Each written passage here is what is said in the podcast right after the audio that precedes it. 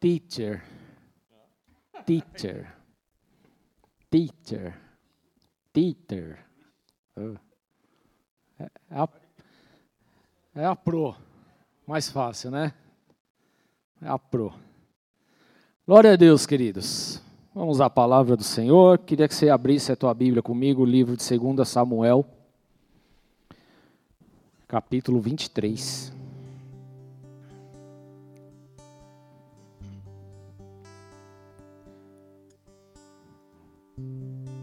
Segunda Samuel 23.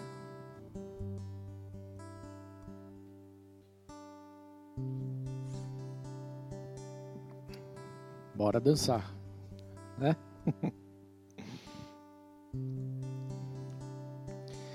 Segunda Samuel 23, verso 8, diz assim: Estes são os nomes dos principais guerreiros de Davi: Jabezão, um taquimonita, chefe dos três guerreiros principais. Numa ocasião, com uma lança, enfrentou 800 homens numa mesma batalha e os matou. Depois dele, Eleazar, filho de Aoita, Dodô.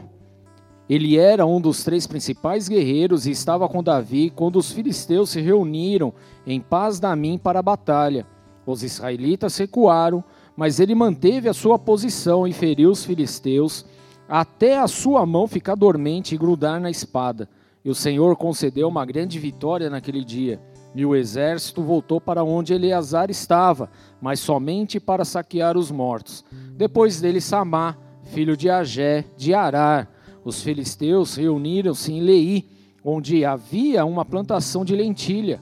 O exército de Israel fugiu dos filisteus, mas Samá tomou posição no meio da plantação defendeu-a e derrotou os filisteus, e o Senhor concedeu-lhe uma grande vitória. Vamos orar? Pai, em nome de Jesus Cristo, nós queremos consagrar e entregar esse tempo da palavra diante do teu altar. E pedimos, meu Deus, o direcionamento, as estratégias vinda do alto. O Senhor é o dono deste lugar, nós somos apenas Senhor meu Deus, aqueles que estão disponíveis para a obra. Nós somos os mordomos, Senhor meu Deus, e, e eu me coloco nessa condição, por isso eu peço, meu Deus, a unção do Teu Santo Espírito para poder ministrar essa palavra debaixo da Tua unção, da Tua ousadia, da Tua intrepidez, Senhor, com a manifestação de Sua glória, dos dons espirituais em nome de Jesus Cristo.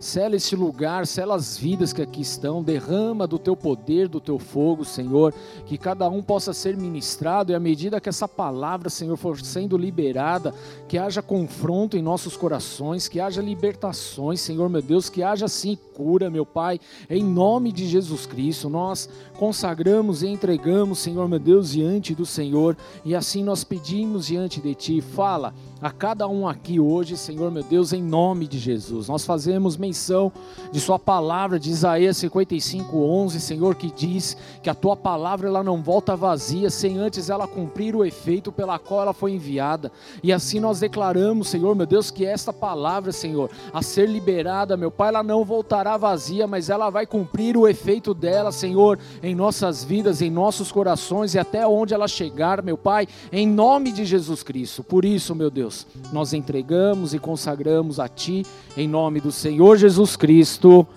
Amém. Glória a Deus. Amém, igreja.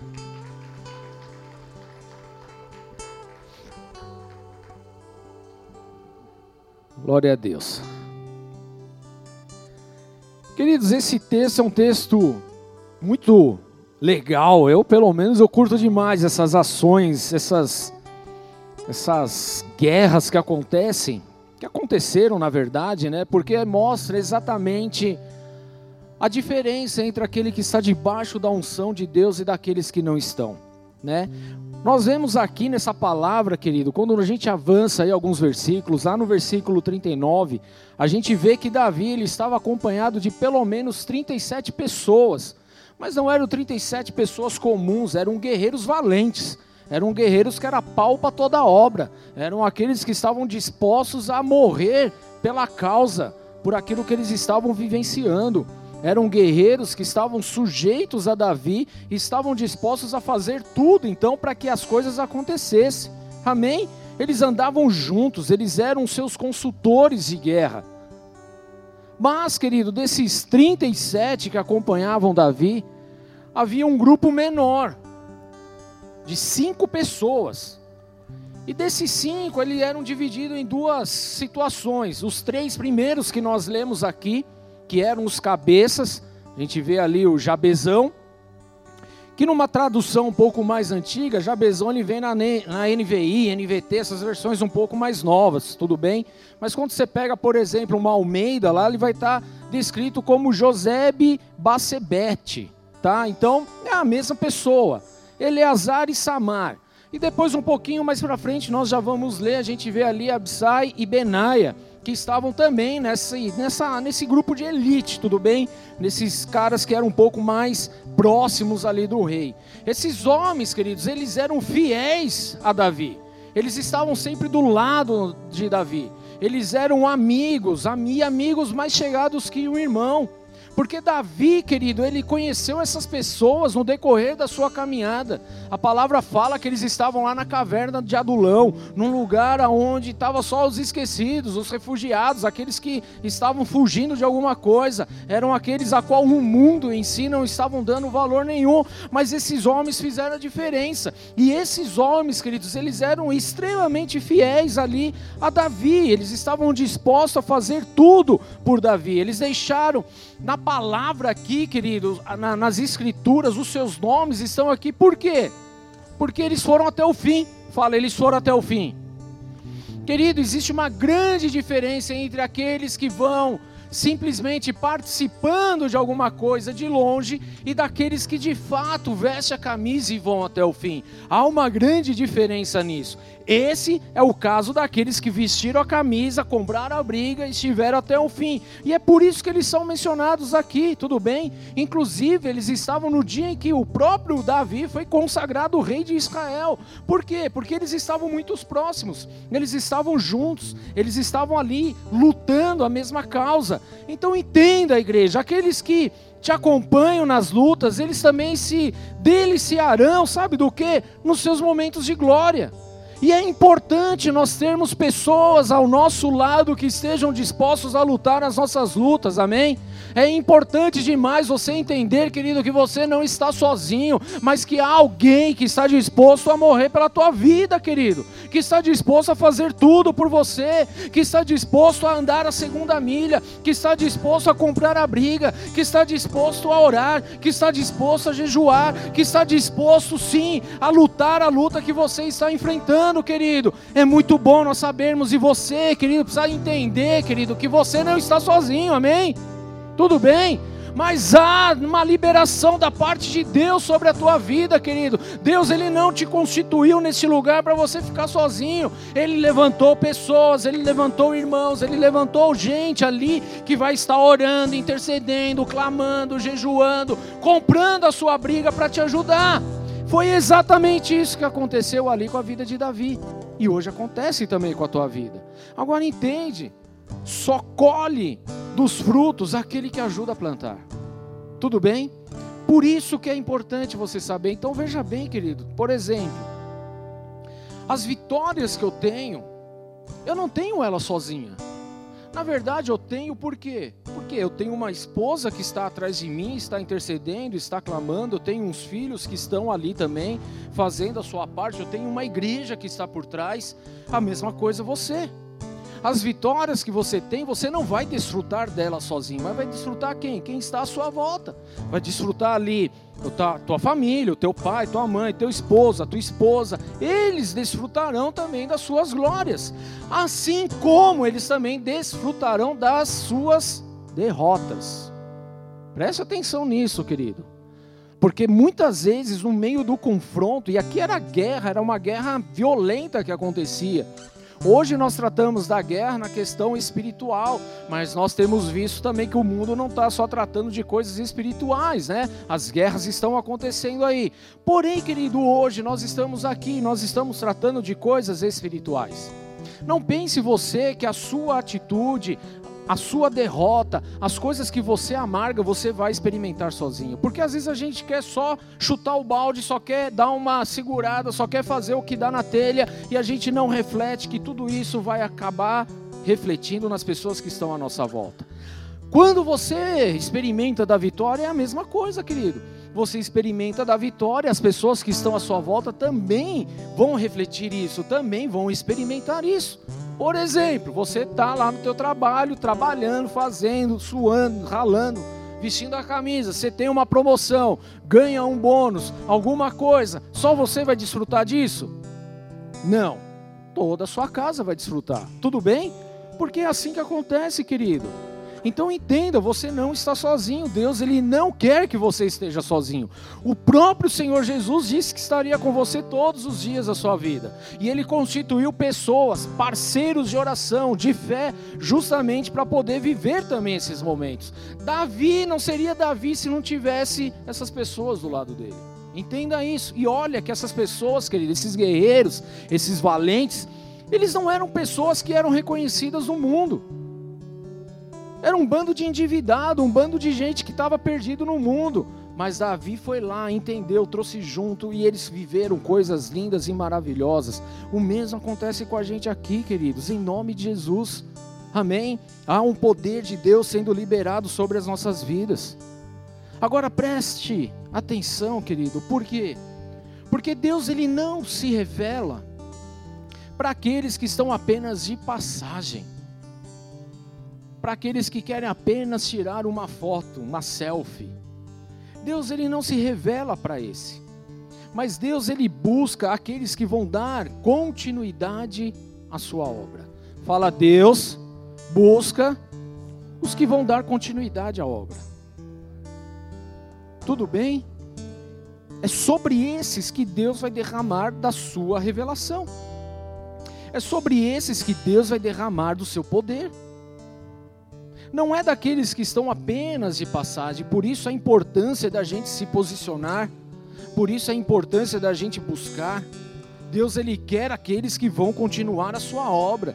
São as pessoas, querido, que vão perseverar no meio da, das, dos perigos da vida. São aqueles que vão prosseguir firmes para o alvo que é Jesus, apesar das circunstâncias estarem contrárias. Porque eu digo isso, querido, eu vou repetir quantas vezes forem necessárias. Hoje nós vivemos num mundo coach, de um evangelho coach, onde você acha que vai estar tá tudo bem o resto da tua vida, e isso é, é pura baboseira. Pura baboseira. Não é só tudo bem que vai acontecer. Vão ter dias difíceis, dias tristes, dias que você vai chorar, dias que você vai se descabelar. Isso vai acontecer, querido. Mas sabe o que vai fazer a diferença nesse tempo, querido? Nesses dias, são justamente as pessoas que estão à sua volta, pessoas fiéis, pessoas comprometidas com o reino. Pessoas que vão dar continuidade na obra, pessoas que perseveram, pessoas que estão prosseguindo firme para o alvo. São essas, querido, que vão fazer a diferença no seu dia a dia. E é justamente essas, querido, que nós devemos buscar a cada dia. Afinal, nós estamos aqui, nós estamos aprendendo da parte de Deus, e aqui é um lugar onde você pode contar com isso. Justamente porque nós estamos olhando para o alvo, nós estamos buscando a Jesus. Então, cuidado com aquilo que estão te oferecendo. Não pense que foi fácil a vida desses guerreiros, porque não foram fáceis, querido. Não foram fáceis. Eles provaram, querido, uma forte provação, uma forte dificuldade, querido. Só que eles foram mais do que vencedores. O mesmo acontece com a gente. Não pense que você não vai ser provado, não vai ser testado, não vai passar dificuldade. Haverá, querido. Mas nós precisamos entender que em Cristo Jesus nós somos mais do que vencedores. Não é isso que a palavra de Deus nos garante lá em Romanos 8:37? Assim, por todas essas coisas nós somos mais do que vencedores em Cristo Jesus. É exatamente isso, querido. É através do sangue de Jesus. Não são as circunstâncias que vão nos tornar vencedores, querido. Nós só nos tornamos vencedores porque o sangue de Jesus está sobre as nossas vidas. É essa a grande diferença, querido. Agora, os valentes, querido, que nós estamos vendo aqui da parte de Deus, são homens que não se amedrontaram, não tiveram medo diante do inimigo que estava à sua frente, querido. Agora, quantas vezes nós temos medo diante dos inimigos, diante daqueles que estão à nossa frente? Verso 8, está lá. Josebe, Bacebete ou Jabezão, numa ocasião, com uma única lança, fala, uma ocasião, com uma lança, enfrentou, você falar, enfrentou 800 homens. Numa mesma batalha e venceu. Você tem, consegue quantificar isso, querido? 800 pessoas. Um cara sozinho. Parece história da carochinha. Mas não é porque está na Bíblia, tudo bem? Se a Bíblia tivesse falado que fosse 8 mil homens, eu acreditaria também, porque a Bíblia ela não mente. Nunca mentiu. Está falando aqui, querido, numa ocasião, com uma lança, enfrentou 800 homens numa mesma batalha e os matou. Quem enfrenta 800 homens, querido? Aquele que enfrenta isso, ele já venceu o seu pior inimigo. Sabe qual é o seu pior inimigo? Olha para a pessoa do teu lado, porque não é ela. Graças a Deus, né? Sabe qual que é o seu pior inimigo? O medo de tentar. Esse é o seu pior inimigo. É o medo da tentativa. O valente, querido. O valente é aquele que não vai desistir diante das circunstâncias, que não vai se amedrontar diante das dificuldades, mas que vai perseverar. Ele vai tentar, ele vai continuar. Jabezão, querido, deveria ser um homem que não ouvia muitos conselhos das pessoas covardes que estavam talvez à sua volta. Porque vamos lá, querido, o que mais tem hoje, o que mais tem hoje são pessoas para te desanimar. Sim ou não? É ou não é verdade? Você fala de uma coisa, a pessoa já vem e desanima. Você fala uma outra, a pessoa vem e te joga para baixo. Você está buscando um sonho, alguma coisa, a pessoa, não, isso não tem nada a ver, isso não vai dar certo. Querido, é o pior inimigo, é o medo da tentativa. Porque pessoas para te colocar para baixo tem um monte, querido. Mas aquelas que vão te dar o suporte, ser a plataforma para você subir um degrau a mais, são poucas pessoas, querido. E são essas pessoas que você tem que valorizar. Então a gente vê aqui que José, ele não deveria estar ouvindo os conselhos desses caras, mas ele tinha um coração confiante no Senhor, na promessa, naqueles que estavam à sua volta. Ele sabia o que Deus estava justamente realizando. E ele não abriu mão por mais que a circunstância mostrasse, você não tem condições, você vai perder, você não tem capacidade para isso. Por mais que você seja valente, você seja forte, você seja isso, são 800 pessoas contra você. Não vai dar. Você vai derrubar uns 5, uns 10, talvez uns 30, mas você vai se cansar e já era porque o natural é exatamente isso que aconteceria. Mas quando você é revestido de um poder sobrenatural, querido, não tem 10, não tem 20, não tem 100, não tem mil, você permanece, porque é o Senhor que está ali te conduzindo. Amém? E é por isso que você é mais do que vencedor. Então você precisa, querido, se atentar àquilo que a palavra de Deus diz sobre a tua vida. Não é o que a pessoa está falando, não é o que os inimigos estão declarando, não é que o mundo está falando, mas é aquilo que Deus fala, querido. Aleluia, é o que Deus está falando. E a palavra de Deus fala: agindo Deus, quem impedirá? Se é Deus que está agindo, por que, que a gente vai fugir? Se Deus está contigo, por que, que a gente vai parar? Agindo Deus, quem pode desfazer? Quem, queridos? Quem? Lá em João 11:40 fala: Disse-lhe Jesus: Não lhe falei que se você cresce, veria a glória de Deus? Quem quer ver a glória de Deus, igreja?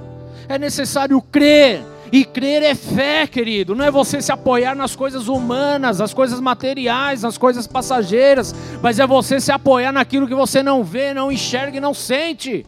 É você se apoiar em Deus, querido. Se você crê, você vai ver a glória de Deus, você vai ver o poder de Deus, você vai ver a manifestação de Deus, você vai ver a provisão de Deus. Se você crê, querido, você vai ver os inimigos fugindo. Pode vir 50 ou 800, eles vão ter que sair. Vem por um caminho, mas volta por sete, porque é o Senhor que está agindo sobre a tua vida.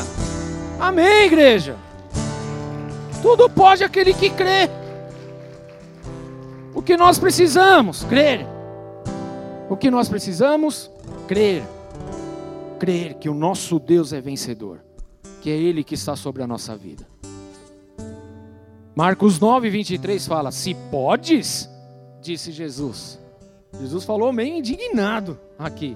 E aí ele responde: Tudo é possível aquele que crê. Qual é a tua dificuldade, igreja? Qual é a tua dificuldade hoje? Fala para você aí. Tudo é possível aquele que crê. Você acha que Jesus ele pode responder? Você acha que ele pode mudar? Você acha que ele pode curar? Você acha que ele pode libertar? Você acha que ele pode dar um basta nisso? Querido, tudo é possível aquele que crê. Você precisa crer, mas crer naquilo que é certo. Em Jesus. É nele, queridos. Então nós devemos viver pela fé. Porque se nós não vivermos pela fé, querido, nós vamos viver perdendo dia após dia. Porque é isso que acontece para aqueles que não não vivem pela fé. E o que eu posso dizer, querido, é que eu não quero chegar na minha velhice, que vai demorar ainda um bocado, nome de Jesus. Mas eu não quero chegar na minha velhice, olhar para trás e ter que me arrepender por não ter tentado algo. Não, nós vamos tentar. Nós vamos fazer. Nós temos uma região para ganhar para Jesus, nós vamos tentar. Querido, eu vou morrer tentando, mas não vou abrir mão. Tudo bem, queridos? Nós temos crianças para cuidar, querido, eu vou morrer tentando, mas nós não vamos abrir mão. Nós temos pessoas para ajudar, nós vamos morrer, querido, mas eu não vou abrir mão, nós vamos tentando. Tudo bem? Eu não abro mão, querido, porque é isso que Deus espera de mim. Porque foi isso que os homens, esses valentes, que é conhecidos como os valentes de Davi, fizeram, querido. Eles não abriram mão, apesar da dificuldade, apesar de tudo que eles passaram. 800 homens, querido, nós não estamos falando de uma coisa pequena. Mas esse homem que creu, sabia da promessa, foi revestido em autoridade, querido, foi fiel até o fim, ele permaneceu e ganhou. Agora a gente, querido, numa primeira brisa que bate, a gente quer abrir mão das coisas, a gente não quer mais é, é, permanecer na briga, a gente não quer mais guerrear. Por quê, querido? Porque falta a nossa fidelidade com Deus ainda.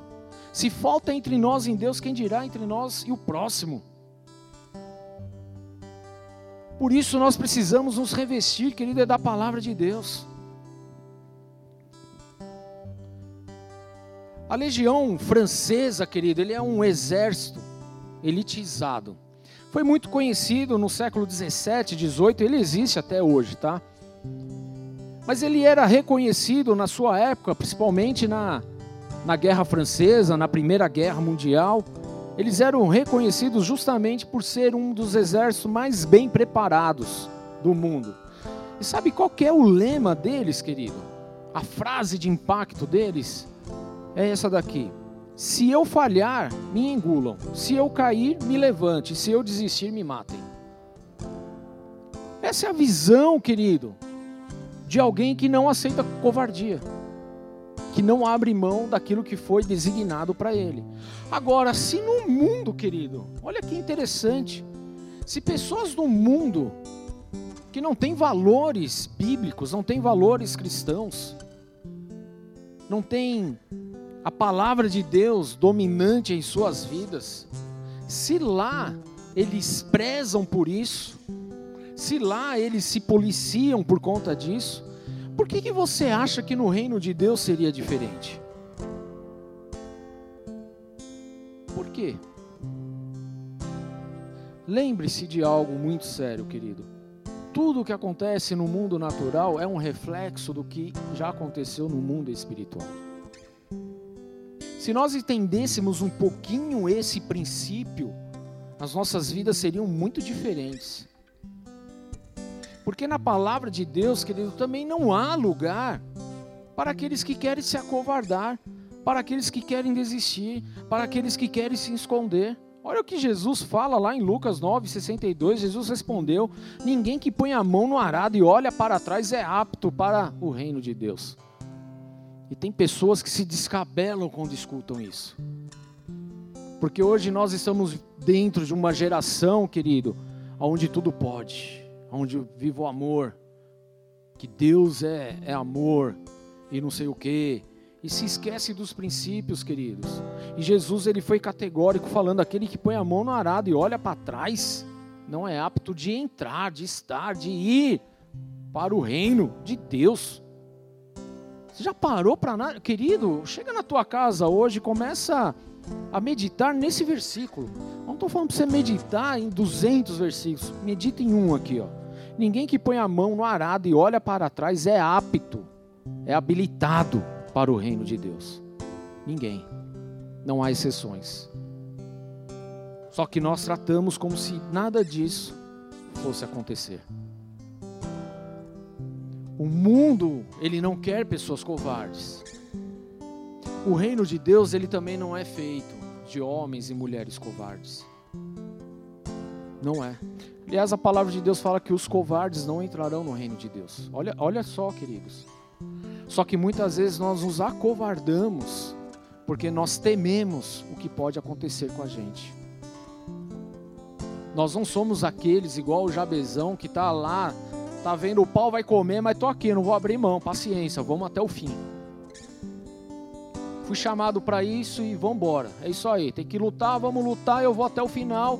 800 homens morreram naquele dia. O que Deus espera das nossas vidas é justamente isso, querido. É quando o pau está comendo, o cerco está se fechando, as coisas estão acontecendo e a gente não abre mão, a gente permanece. A gente está lá conectado na videira, a gente está lá persistindo, fazendo, clamando, orando, jejuando, buscando, guerreando, querido. É isso que Deus está esperando. Não é que a gente saia fora, não é que a gente abandone o barco, mas é que a gente continue porque Ele está conosco, querido. Agora, os valentes, eles são movidos por persistência. E a persistência é algo muito é, poderoso para as nossas vidas. Porque a persistência, querido, ela faz a diferença. A persistência, ela faz abrir portas que não estavam abertas. A persistência, ela faz, querido, com que lugares sejam conquistados que antes não seriam conquistados. Isso é a persistência. Nós precisamos ter mais persistência, querido. Isso é uma característica de quem é guerreiro. É persistir, querido. É permanecer. É ser firme. Segundo Samuel 23, verso 9 e 10, fala assim: depois dele, agora a gente vai para o segundo homem da elite aí. Depois dele, Eleazar, filho do Aoita Dodô. Ele era um dos três principais guerreiros e esteve com Davi quando os filisteus se reuniram em paz da mim para a batalha. Os israelitas recuaram, fala recuaram. Mas ele, Eleazar, manteve a sua posição Preste atenção nesse princípio, querido. Enquanto os muitos recuaram, ele manteve firme a sua posição. Quantos de nós aqui, queridos, temos mantido a nossa posição apesar do caos que está à nossa volta? Apesar dos abandonos que muitas vezes sofremos, apesar das perseguições que muitas vezes vêm, Quantos têm mantido a sua posição como Eleazar aqui manteve? Mas ele manteve a sua posição e feriu os filisteus até a sua mão ficar dormente e grudar na espada. Eu fico imaginando que tipo de guerra era essa, querido. Porque a gente para aqui para adorar hoje, não estamos nem falando de uma guerra assim, né? A gente para para adorar. Levanta sua mão. Adore ao Senhor. Levanta. Pode deixar ela levantadinha aí. Agora um homem estava lá segurando a espada, lutando. E a gente está aqui já falando, pastor, já demorou demais esse negócio em pé aí. Não é verdade? Porque começa a pesar, não é? Circulação para, começa a dar frio na ponta dos dedos, não é isso? Não é assim que acontece? Aí daqui a pouquinho já está. Ele não é unção, é que já não está aguentando, entendeu? A gente tem dificuldade em permanecer. A gente para para adorar cinco minutos e a gente não consegue levantar os nossos braços. Porque a gente se cansa. Tá cansando, eu sei. Dói, começa a doer, eu sei. Agora esse homem, querido, ele ficou com a mão dormente. Formigando. Dormência. Ele já não sentia mais nada. Ai, tem gente até desistiu. Cadê a persistência? A gente só vai ficar até o final do culto, relaxa. Né? Tudo doeu? Quem já está sentindo aqui, ó? Já, né? Sabe o que é isso? Sabe o que é isso? O que, que é? Como é que chama isso, Tiago? Como? Ácido lático. Na tradução nos dias de hoje é frescura. Tô brincando. Mas cansa. Não cansou? Então pode abaixar. Não ficamos dois minutos. E a gente reclama. Porque a gente acostumou com as coisas fáceis demais. Mas o que nós estamos vendo aqui que ele ficou com a mão dormente a tal modo que a espada grudou na mão dele. Grudou. Sabe quando você dorme em cima de alguma coisa e você não percebe? Aí você acorda o negócio está lá enfincado, grudado, né? Tornou, virou uma só carne, né? Mais ou menos isso, só que era uma espada. E uma espada não é, não é leve, tudo bem? Não era leve. Uma espada que tinha que aguentar o tranco, tinha que aguentar a pancada. Ela não podia envergar no meio do caminho e quebrar. Era preparada. E esse homem, querido, ele viveu exatamente, ele manteve a sua posição. Primeiro, ele não abandonou o barco. Ele não fugiu igual os outros fugiram. Mas ele manteve a sua posição, ele foi fiel àquilo que lhe foi confiado segurou a espada, guerreou, de tal maneira que a sua mão e a espada já era uma coisa só, querido. E a palavra de Deus fala: E o Senhor concedeu uma grande vitória naquele dia, e o exército voltou para onde ele. Olha só, querido. Primeiro exército foge. Vamos fugir, vamos embora, vamos guardar as nossas vidas. Deixou só o Eleazar lá, que ele manteve a posição. Fico imaginando Eleazar olhando, mas vocês estavam aí, ó, gritando glória a Deus, aleluia, Jesus, eis-me aqui, estamos aí. E agora que precisa, vocês estão vazando? Eu vou ficar aqui. Eu falei que eu ia morrer pela causa do evangelho, eu vou permanecer. Eu não vou abrir mão. Vou estar tá aqui, eu vou lutar, vou guerrear. Com a mão dormente. Uma coisa, a mão grudada na espada. Ele já não deveria nem conseguir mais abrir e fechar a mão, que ele já grudou, já era. Tamanha foi a guerra. Aí ele, não ele, mas a palavra fala que o Senhor concedeu a ele uma grande vitória. O exército bonitão pega e volta. E voltou só, somente para saquear os mortos, para pegar os espojos que nem mereciam pegar. Quantas vezes, igreja, nos momentos de luta, a primeira coisa que nós fazemos é largar, abandonar a nossa espada no meio do caminho. Os guerreiros, eles se apegam à espada, querido. Eles não soltam a espada de maneira nenhuma, de jeito nenhum, de circunstância nenhuma. Tudo bem? Mas eles permanecem lá. E o que é a nossa espada hoje, querido? É a palavra de Deus. Nós somos os guerreiros dessa geração, querido. E nós precisamos ter a nossa espada à prontidão nós precisamos saber, querido, que há uma espada disponível para nós 24 horas por dia e a gente não pode largar dessa espada, querido. Na verdade, essa espada precisa estar aqui na nossa mão dia e noite, querido. Ela não pode sair. Tem que ser como foi aqui com Eleazar, querido. Que ficou, tornou-se uma coisa só, grudou na mão dele. Nós precisamos viver exatamente isso, querido. Nós precisamos ter essa espada, querido, afiada na nossa vida dia após dia. Em nome de Jesus Cristo, nós não podemos abandonar na guerra que surge, nas dificuldades que vêm, querido, porque é nela que nós temos a segurança. Amém, querido? Ela é a nossa proteção, querido. É ela que faz a diferença, é nela que a gente ajusta a nossa vida, é nela que a gente se fortalece, é ela que nos alimenta, é a palavra de Deus, querido. Nós precisamos ter isso diariamente, querido. Se a gente não se alimenta dela hoje, se a gente não estiver com a nossa palavra hoje, se a gente não estiver com a nossa espada hoje, nós estamos vulneráveis aos ataques traiçoeiros do inimigo na nossa vida. Vulneráveis. Então acredite, viva, tome posse.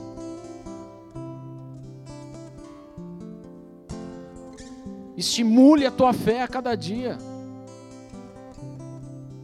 Você precisa estimular a fé, querido.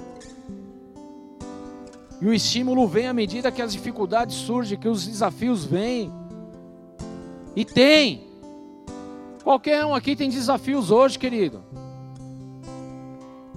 seja no trabalho, em casa, na faculdade, na escola, com os pais, com as mães, com os filhos, com os cônjuges. Há desafios, querido. E se você não tiver a espada, que é a palavra de Deus, querido, você vai fazer o quê?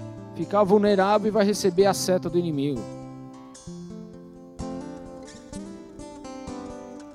Nós precisamos nos apropriar disso estar convicto daquilo que Deus tem sobre as nossas vidas.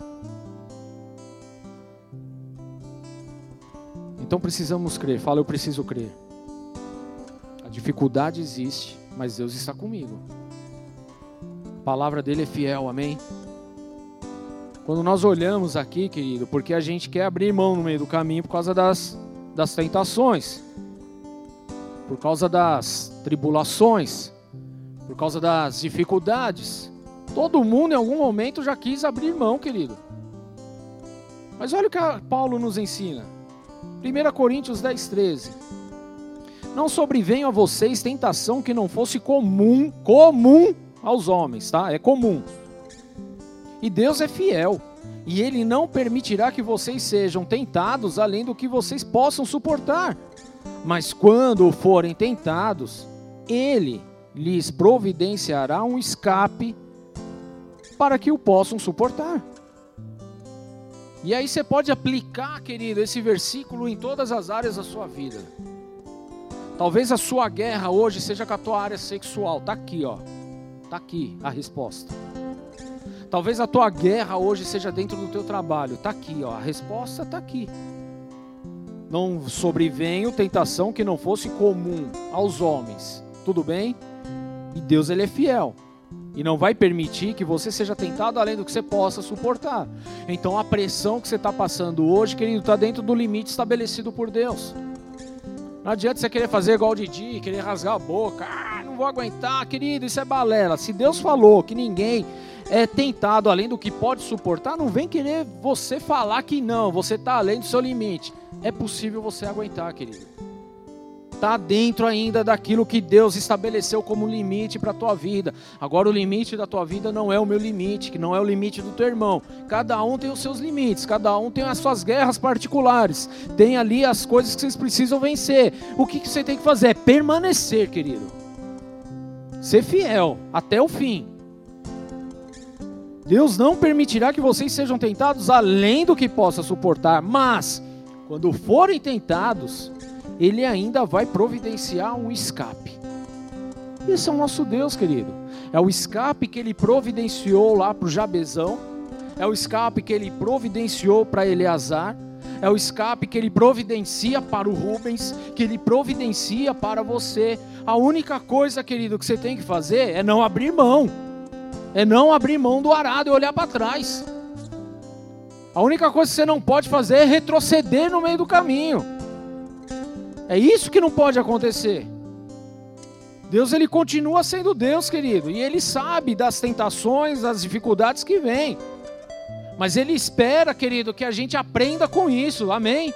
Que a gente amadureça, que a gente cresça. Por quê, querido? Porque nessa geração faltam valentes cheios do Espírito Santo. E por isso o nome da palavra é aonde estão os valentes dessa geração? Aonde estão aqueles que não vão abrir mão?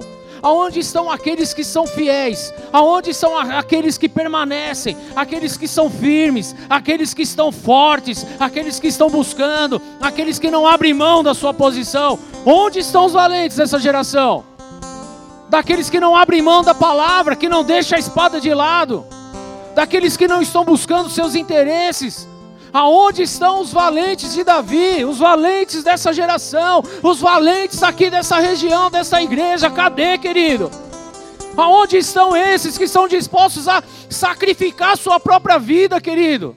Aonde estão os valentes dessa geração? Que estão dispostos a pagar o preço pelo resgate de muitos, querido. Aonde estão esses valentes de hoje, querido, que não abrem mão do arado? Que não está olhando para trás, que não está questionando as coisas de Deus, mas que está firme, que vive por fé, que sabe que há tempos difíceis, mas que o Senhor não vai te abandonar em hipótese alguma. Aonde estão esses valentes de hoje, querido? É a geração desse, a nossa geração, queridos. Está faltando pessoas que estão dispostos a pagar o preço. No mundo que nós vivemos hoje, querido, faltam pessoas que são considerados os valentes dessa geração. Faltam valentes, querido, que estão dispostos a anunciar a palavra de Deus, que estão dispostos a abrir mão de si mesmo. Esses homens abriram mão deles mesmos, das suas vontades, queridos, para cumprir o propósito sobre a vida deles. Os valentes, queridos, eles não abrem mão, mas eles defendem aquilo que foi conquistado. Eles defendem. Verso 11. 2 Samuel 23, 11. Depois dele, o terceiro, Samá, filho de Agé de Arar. Os filisteus reuniram-se em Leí, onde havia uma plantação de lentilha. O exército de Israel fugiu dos filisteus de novo. Mas Samá tomou posição. Fala, Samá tomou posição. Ele tomou posição no meio da plantação, defendeu-a e derrotou os filisteus, e o Senhor concedeu-lhe uma grande vitória. Samá defendeu uma simples e mera plantação de lentilhas que os filisteus ali invadiram, enquanto todo o restante também fugiu, querido. Nos momentos de desesperos e de perdas, a realidade, querido, é que não fica quase ninguém do teu lado não fica. Sabe quem fica? Quem é valente. Quem entendeu o propósito. Quem não abre mão. Quem persiste. Quem está disposto a tentar. E esses sim ficam do lado. Mas, de uma forma geral, querido, ninguém mais. Agora eu fico imaginando aqui, Samar, diante daquilo que havia conquistado, ele olhando o pessoal fugindo, e ele falando: Meu, não vou entregar a terra que Deus me deu de mão beijada, não. Não vou deixar isso acontecer, não. Como é que eu posso entregar a minha vida de mão beijada assim para Satanás? Destruindo a minha vida, a minha plantação, a minha casa, os meus recursos, e a gente fica de, de mãos atadas? É isso que a gente faz, querido. A gente precisa aprender com o Samar aqui. Era um pedaço de terra, havia uma plantação. A gente não vê, Bíblia pelo menos não fala qual era o tamanho dessa plantação, mas era o que ele tinha ali. E ele não abriu mão. Agora, muitas vezes nós abrimos mão da nossa casa, do nosso terreno, da nossa plantação, do jardim que Deus nos deu, por causa de uma dificuldade. Mas Samar não, ele falou: não, não vou abrir mão, não. Quer vir, vem. Pode vir quente, que a batata vai assar. É mais ou menos o que ele falava lá. E Deus foi com ele, querido, porque ele permaneceu firme, fiel até o fim. Então, os valentes, querido, que essa geração precisa, os valentes de Deus, eles precisam viver debaixo dessa verdade. Amém? Precisam entender que eles vivem por uma causa, que eles não vão abrir mão daquilo que Deus colocou sobre a vida deles. O apóstolo Paulo era preso, mas ele não se considerava um homem preso. Ele falava que ele era preso por Jesus Cristo. Ele não era preso pelo Império Romano. Mas pastor, foi o império que prendeu ele e tal. Ele ia lá para ver César e não sei o quê. o imperador e tal. Não, ele confessa e ele fala: Eu estou preso por causa de Jesus, não é por causa do império. Sabe por quê? Porque ninguém poderia parar o propósito que estava sobre a vida de Paulo. Independente da situação aonde ele estava, querido, ele tinha claro isso. Agora, quantos propósitos aqui já parar, já se parou no meio do caminho? Já abandonou por conta de dificuldade, por conta do inimigo que está aparecendo, está gritando, está fazendo bagunça, está vindo com propostas indecentes, tantas coisas aí. E aí a gente abre mão, mas não, querido, não é assim que tem que acontecer. Paulo ele não abriu mão nem na cadeia, nem quando ele sofreu naufrágio, nem quando ele participou ali de, no meio de brigas, de intrigas e traições e tantas coisas que a gente vê ele falando, querido.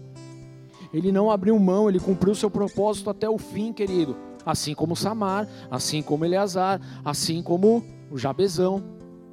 Todos eles permaneceram e não eram situações fáceis de lidar, querido. Não eram situações confortáveis para eles. E é isso que a gente precisa entender. Nem tudo vai ser confortável na nossa vida. Mas o que vai fazer a grande diferença é o nosso posicionamento em Deus e saber, querido, o propósito que está estabelecido sobre nós, querido. Eu não posso abrir mão daquilo que Deus confiou na minha vida, porque se eu fizer isso, eu vou estar me acovardando como os outros também fizeram, abandonaram e foram embora, querido. O apóstolo Paulo, querido, ele estava voltado, ele estava olhando para o alvo certo, que era quem? Jesus, querido, e é o que nós estamos fazendo aqui também. Os valentes do Senhor, querido, eles não se sentem ameaçados, eles não se sentem presos, eles não se sentem debaixo de um regime imposto, seja ele qual for, querido, porque eles estão debaixo do propósito de Deus. Eles estão debaixo do ID, eles estão debaixo da promessa, eles estão debaixo de uma unção que o Senhor derramou sobre a vida deles. É isso, querido, que faz a diferença de um homem, de uma mulher que é valente no Senhor daqueles que se acovardam diante dos inimigos. E a verdade é que há muitos, queridos, que se acovardam diante da obra de Deus, seja pelas pressões, pelos medos, pelas renúncias que precisam fazer, e acabam se acovardando. Mas os valentes de verdade, eles não abrem mão. Ele defende o seu terreno. Ele defende aquilo que Deus confiou a ele. O valente de Deus, ele não tem medo de se arriscar. Ele não tem medo de guerrear. Ele não tem medo, e mais do que isso, querido, ele vai fazer além daquilo que já era esperado. Ele sempre vai surpreender. Porque ele não está somente debaixo de uma de uma um direcionamento vai e faça isso. Ele vai fazer o que precisar ser feito, querido. Ele não vai parar no meio do caminho, ele vai fazer o que tiver que ser feito. Ele vai além. Ele está disposto a ir além. Olha, continuando o texto, agora no verso 15. Davi expressou esse forte desejo: quem me dera me trouxesse água da cisterna, da porta de Belém.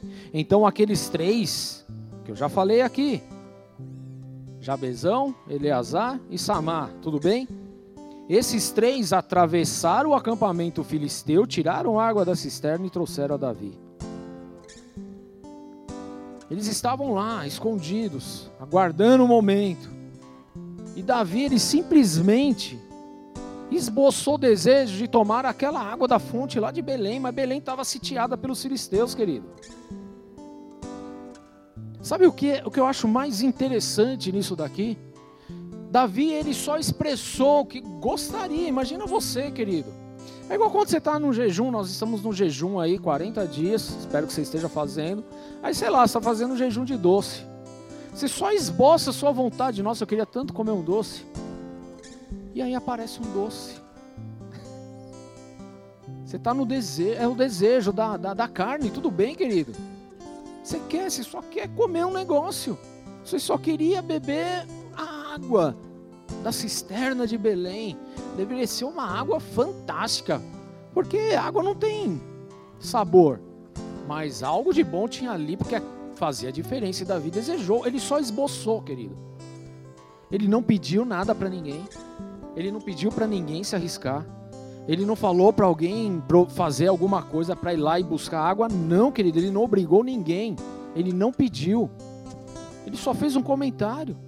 Mas esses homens, queridos, que eram fiéis a ele, que estavam dispostos até as últimas consequências, que sabiam do propósito que estava sobre a vida deles, que estava lá, pau para toda a obra, eles se reuniram, os três, os três maiores ali, vamos dizer assim, os mais chegados, deixaram Davi, atravessaram a cidade que estava sitiada pelos inimigos, pegaram o raio da água da cisterna de Belém e trouxeram para Davi beber.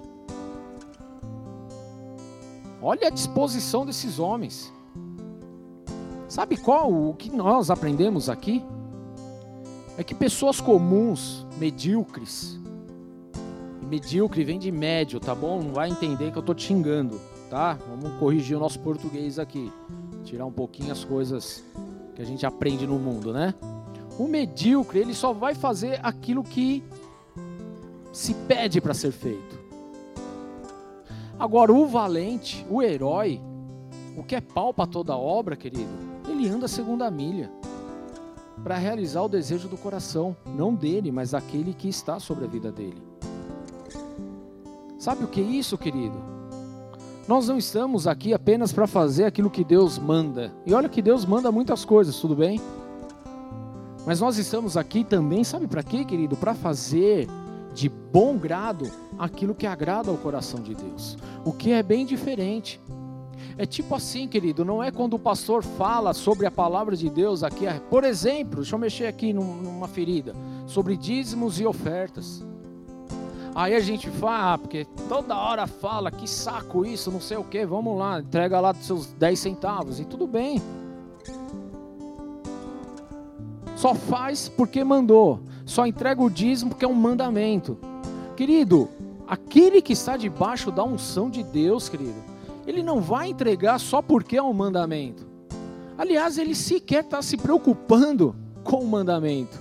Ele faz além, ele faz mais ele dá 10%, ele dá 11%, ele oferta, ele entrega, ele pratica, ele ajuda o próximo. Querido, ele vai além. Vocês estão entendendo qual é a diferença aqui entre aquele que é o valente de Deus, tudo bem? Não é o valentão machão que a gente vê por aí, mas é o homem de Deus que faz para agradar o coração de Deus, o coração do seu Senhor. Davi só esboçou um mero desejo, uma mera vontade, os homens pagaram e foram lá dispostos a pagar com a vida, foram lá e trouxeram água, querido. E muitas vezes nós temos dificuldade de fazer, de andar a segunda milha, de agradar o coração do nosso Senhor, querido. Nós temos dificuldade. Então entenda, querido, aprenda a agradar o coração do teu Senhor. Não é só com as coisas que Ele está te mandando, mas é fazer sem que Ele peça, querido. Essa faz a diferença nas nossas vidas. Porque o servo ele vai fazer o que manda, mas o filho ele vai fazer aquilo que vai agradar o coração do pai.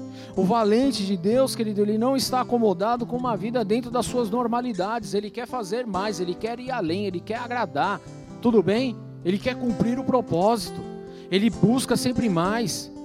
Mas hoje em dia tem aquele que troca o reino de Deus apenas por um salário, por uma fama, por um reconhecimento, querido, por dinheiro se contenta em levar uma vidinha comum diante da igreja, apenas cumprindo a sua agenda, querido. Agora, quem é valente, ele entrega, ele vai além, ele faz mais, ele entrega tudo, querido. Ele está disposto a fazer todas as coisas. Os valentes de Deus, queridos, são, são homens e mulheres que, que, que estão insatisfeitos com a situação atual. E eles são o que? São os reformadores dessa geração. São os reformadores, queridos, da geração que nós estamos. Mas sabe o que a gente aprende com esse texto, querido? É que os valentes mesmos, eles não tomam a glória de Deus. Porque olha o posicionamento de Davi, verso 17. O Senhor me livre de beber desta água, seria como beber o sangue dos que arriscaram a vida para trazê-la. E Davi não bebeu daquela água Foram esses os feitos dos três principais guerreiros. Sabe o que Davi ele fez, querido? Quando você pega aí o versículo 16, se eu não me engano, é justamente isso. Ele pega e ele entrega como oferta ao Senhor. Deus me livre beber isso daqui. Vocês poderiam ter pago com a vida de vocês, eu estaria bebendo o sangue de vocês. Eu vou entregar ao Senhor. Por mais que ele quisesse beber aquela água, ele entregou ao Senhor. E você não vê esses três valentes aqui dodóis, porque ah, a gente arriscou a nossa vida, chegou para ele, demos a água que ele queria. O que, que ele faz? Entrega para Deus. Você não vê eles reclamando em nenhum momento aqui, querido. O que eu, sabe o que eu vejo? É eles olhando para Davi e falando: Meu Deus, meu, esse cara é de Deus mesmo. A gente fez a coisa certa, hein? A gente deveria ter trazido mais água, viu? A gente trouxe foi pouco. Porque o líder ele vai ensinar o que precisa ser feito, querido. Essa é a grande diferença. Amém? Sabe o que a gente vê, querido? Que para os homens de Deus, querido, as necessidades deles não são maiores do que as necessidades do reino. A gente não coloca a nossa vontade, a nossa necessidade acima da, da vontade e da necessidade do reino de Deus, querido. E a gente não pode confundir o sucesso da causa que nós estamos defendendo com a nossa vida em particular, querido. Porque tem gente que acha que é por sua causa que as coisas estão funcionando, está acontecendo, e quer tomar a glória para si, e Deus ele não vai dividir a glória dele com ninguém, querido. Porque quem manifesta a glória é Deus. A glória é dele, não é nossa, querido. E os valentes sabem disso. Por quê? Porque estão com o coração voltados ao Senhor. Eles estão buscando ao Senhor, a Deus. Tudo bem? E nós, querido, nós fazemos o quê? Na primeira oportunidade, o que, que nós fazemos? Vamos beber da água. Já, já trouxe, vamos beber. Ao invés de entregar ao Senhor.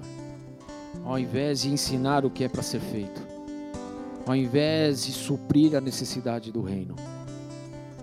Tudo bem, queridos? Suprir a necessidade do reino. Suprir a necessidade do reino.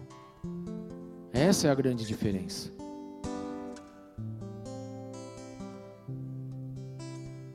Eu vou falar. Posso falar? Posso, posso abrir meu coraçãozinho aqui? Com um raio de uma ação entre amigos, por exemplo. Ninguém tem obrigação, tem? De participar? Não tem, queridos. Mas aqueles que estão engajados com a causa, participam. O profeta Kevin, uma vez, ele falou assim: Meu, o cara que não dá, não entrega o dízimo, não entrega uma oferta numa igreja, ele não deveria nem sentar, não deveria usufruir o banheiro, não deveria beber uma água, porque não colabora com nada. Bem prático, aliás, por sinal. Não é verdade? Quem dirá então as outras coisas? Porque aí a gente começa a ver o quanto nós estamos apenas dispostos a suprir as nossas necessidades e as nossas vontades ao invés do reino. Nós somos aqueles que a gente quer sugar, tomar para nós, mas a gente não está disposto a ofertar, a ser o, o mantenedor, o investidor da obra, por exemplo. Por isso que há tanta dificuldade de fazer uma ação entre amigos, de levantar alguma coisa em prol do próximo, porque não é sobre a, a causa própria, tudo bem? Como é o caso das cotas da assistência social, não tem nada a ver com a gente, querida, são para as crianças, é para o reino, é para levar o amor para elas, é uma oportunidade que nós temos de pregar, levar o evangelho também. É por isso, querido. E aí a gente tem dificuldade, ah não, é muita coisa tal, querido, é menos de uma pizza hoje, menos de uma pizza. Não sei quanto você paga a pizza, mas lá na minha área lá é 65 a mais baratinha. Não sei aqui como é que tá. Tá assim também, né? Eu espero, né? Senão eu vou começar a comer aqui. Mas lá na minha área é mais ou menos essa, essa, essa base de preço. Então é menos de uma, de uma pizza. Você não, não tá disposto a ofertar uma pizza na vida de uma pessoa. Olha só que, que situação, querido. São umas pequenas coisas, queridos. Então preste atenção. O quanto muitas vezes nós somos influenciados pelos os inimigos que estão à nossa volta e a gente não se toca que nós estamos de verdade quebrando alguns princípios, querido. E é por isso que nós não estamos ali contado entre os valentes dessa geração. E a gente não entende porque que a nossa vida desanda Por que, que a gente não a gente tem tanta dificuldade em permanecer? Por que, que a gente tem tanta dificuldade em continuar? Ou por que, que a gente sempre quer abrir mão das coisas? Porque a gente quebra os princípios, a gente não permanece firme naquilo que Deus confiou, igreja. E para finalizar, querido, a única uma das coisas que os valentes também não fazem aqui, sabe o que, que é? É que eles não fazem as coisas por conta das recompensas, por conta do que eles vão ganhar, por conta do que eles serão reconhecidos. Eles não estão nem aí para isso. Estão nem aí, queridos. Segundo Samuel 23, 18, fala assim, continuando, Abisai, Abisai, irmão de Joabe e filho de Zeruia, era chefe do batalhão dos 30. Certa ocasião, com a sua lança, matou 300 homens, querido, tornando-se tão famoso quanto os três. Foi mais honrado que o batalhão dos 30 e tornou-se o chefe deles, mas nunca igualou-se aos três principais guerreiros.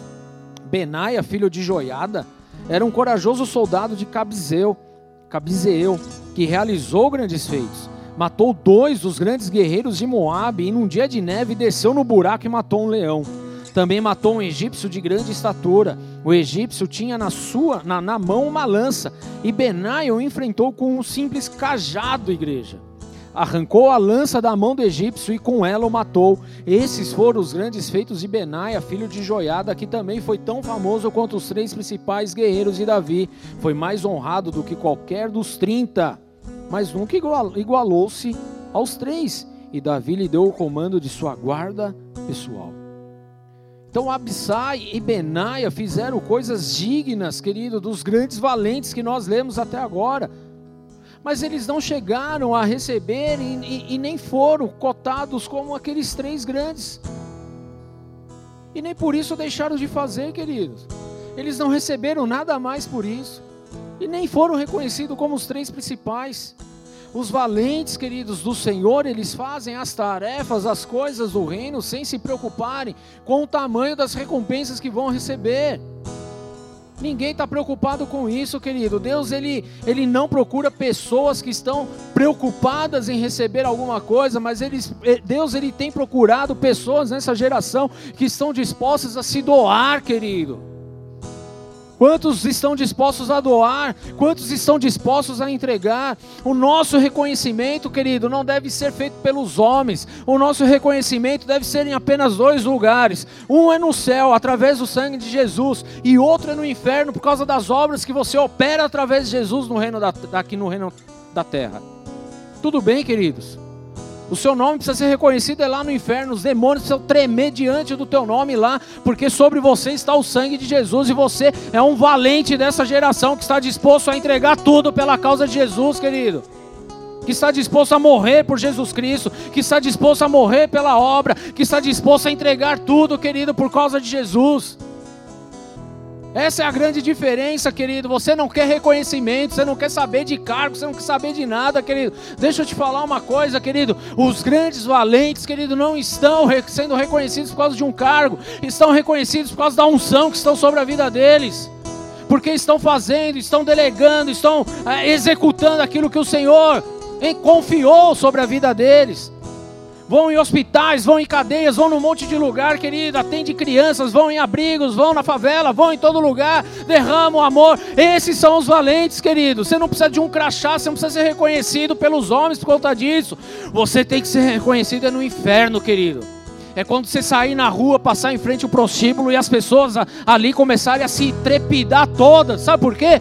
Porque a glória de Deus está sobre a sua vida. A glória de Deus precisa influenciar o ambiente onde a gente está passando, querido.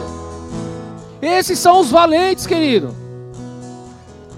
Mas hoje muitos têm se amedrontado, têm se acovardado, têm aberto mão daquilo que Deus derramou. E você está aqui hoje, querido, justamente para se reconectar com o reino, para entender o teu chamado, o teu propósito e saber que Deus está contando com você, que você não está sozinho. E Ele, somente Ele, só Ele, querido, vai te fazer mais do que vencedor. Amém? Feche seus olhos, abaixe sua cabeça. Vamos orar.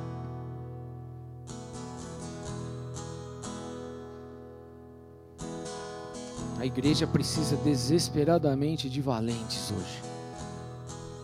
Onde estão os valentes dessa geração?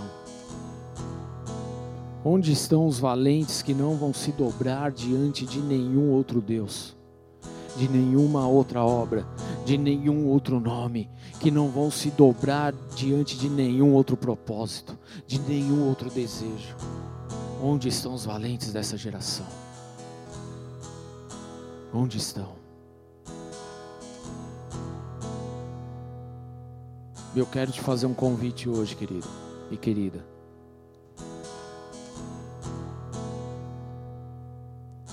Para estar com aquele que é vencedor sobre todas as causas. Jesus. Nós só podemos ser valentes e vencedores através dele. Então eu quero fazer um convite, primeiro para você, querido. Que de repente vem em alguns cultos, mas que ainda não entregou a tua vida a Jesus. Ele quer te fazer um vencedor, um vencedor do reino, alguém que cumpre o propósito. Mas para isso você precisa reconhecer que Jesus é o Senhor da tua vida. E o outro, querido, convite é para você que de repente se afastou dos caminhos do Senhor, que abandonou a tua posição. E que precisa se reconciliar com Deus hoje, porque Deus ele quer que você volte para sua posição. Jesus quer te restabelecer na sua posição, daquele que não abre mais mão, daquele que não teme mais daquele que não abandona mais. Se de alguma forma, querido, Deus está falando contigo hoje, então põe a mão no teu coração e faça, faça essa oração assim comigo. Senhor, Senhor eu, entrego eu entrego a minha vida, a minha vida diante, do Senhor, diante do Senhor. E eu declaro, e eu declaro que, a minha vida que a minha vida pertence pertence exclusivamente, exclusivamente a ti, Jesus. A ti, Jesus. Eu confesso com a minha boca. Eu confesso com a minha crendo boca. no meu coração. Crendo no meu coração. Que Jesus Cristo. Que Jesus Cristo é o salvador da humanidade. É o salvador da humanidade. É o salvador da minha vida. O salvador da minha vida. Por isso, meu Senhor. Por isso, meu Senhor. Conduz a minha vida. Conduz a minha vida. Em nome de Jesus. Em nome de Jesus. Amém. Senhor, eu oro por cada um aqui que fez essa oração. Que o teu Santo Espírito, Senhor, venha sobre a vida deles, os enchendo, os impactando, os levando a viver o teu propósito em nome de Jesus. Eu peço, Espírito Santo de Deus, provoca nessas vidas grandes experiências, para a glória do teu santo nome.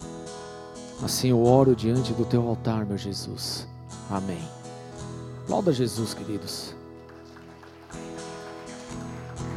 Você que está aqui fez essa oração, eu pedi para no final do culto procurar as meninas dos boas-vindas, elas estarão lá no final da igreja. Elas querem orar pela tua vida, pegar o teu nome, te chamar para estar conosco em alguma célula, em nome de Jesus. Amém? Mesmo para você que está acompanhando aí pelo YouTube também, está passando o WhatsApp dos boas-vindas. Final do culto, manda uma mensagem que elas vão te responder logo na sequência também, em nome de Jesus. Amém, queridos? Vamos ficar de pé?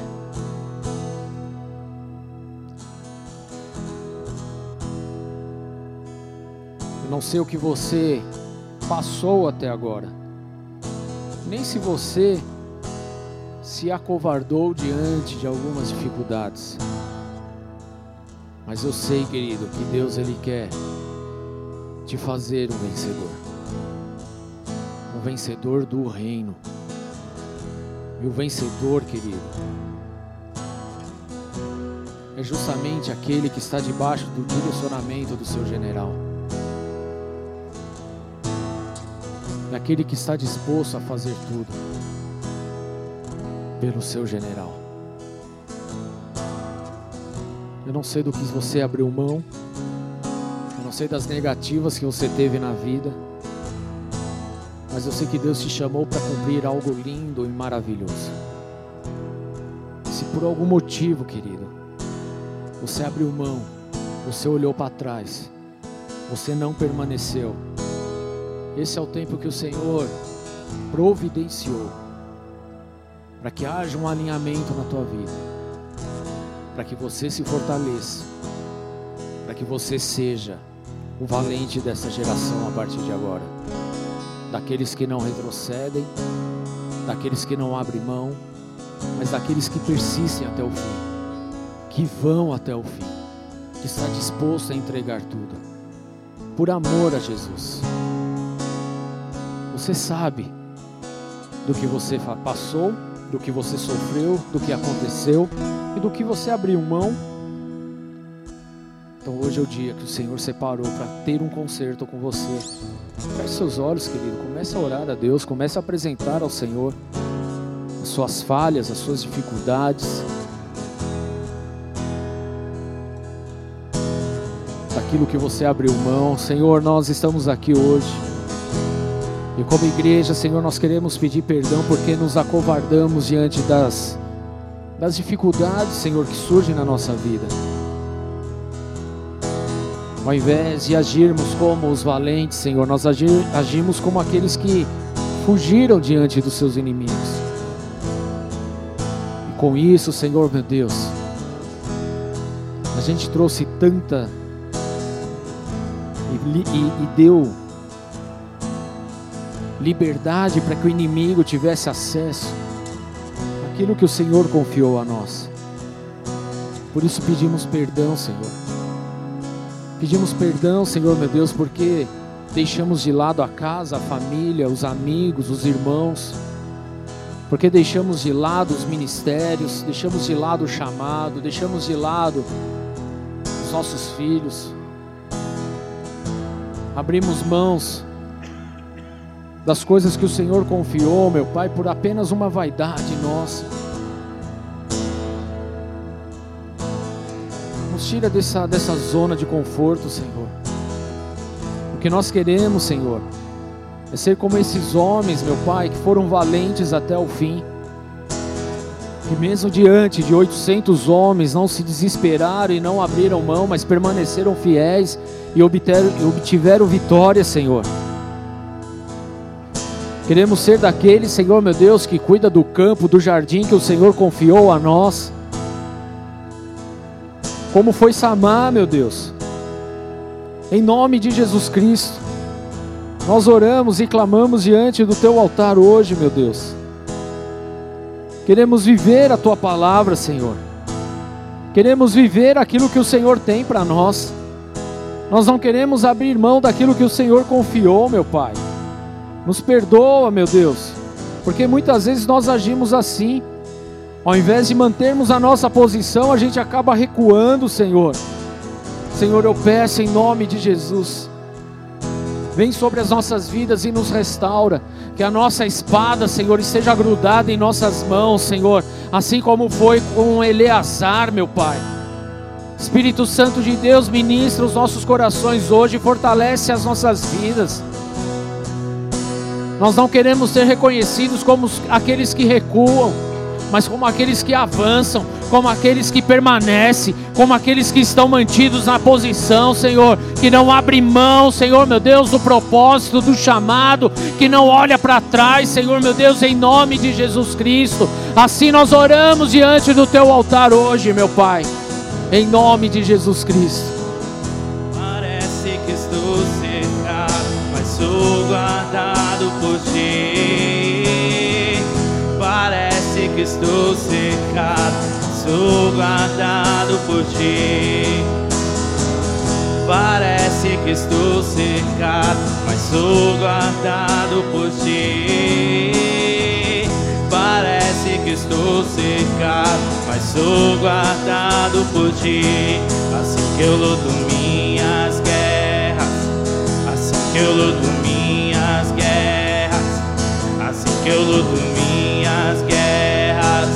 Assim que eu luto minhas guerras, assim que eu luto minhas guerras, assim que eu luto minhas guerras.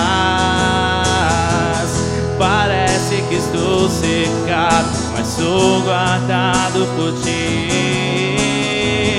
Parece que estou secado mas sou guardado por ti. Que estou cercado, mas sou guardado por ti. Parece que estou cercado, mas sou guardado por ti. Lutamos com armas de fé e nada irá resistir enquanto adoramos.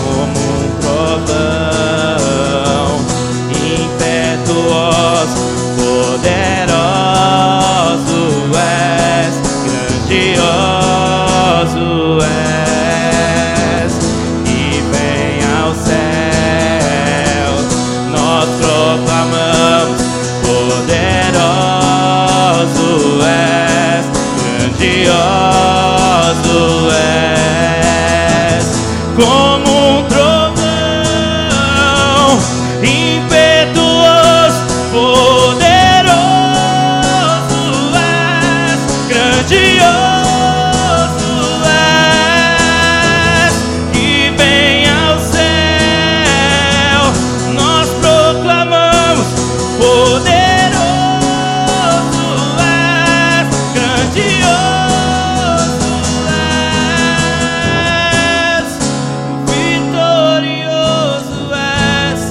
somos vitoriosos através de Jesus Cristo.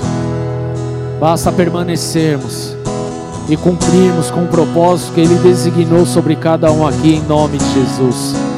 Que assim possamos viver cada dia de nossas vidas, em nome de Jesus. Amém. Aplauda Jesus, igreja.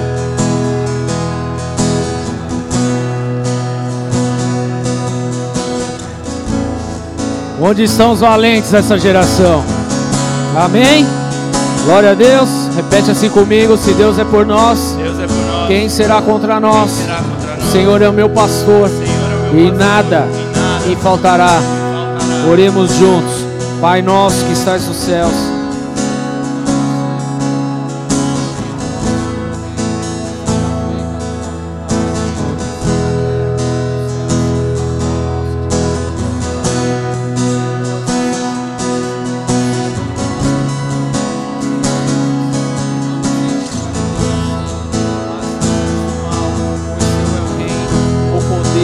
E a glória para sempre. Amém. Deus abençoe. Vamos nessa unção em nome de Jesus.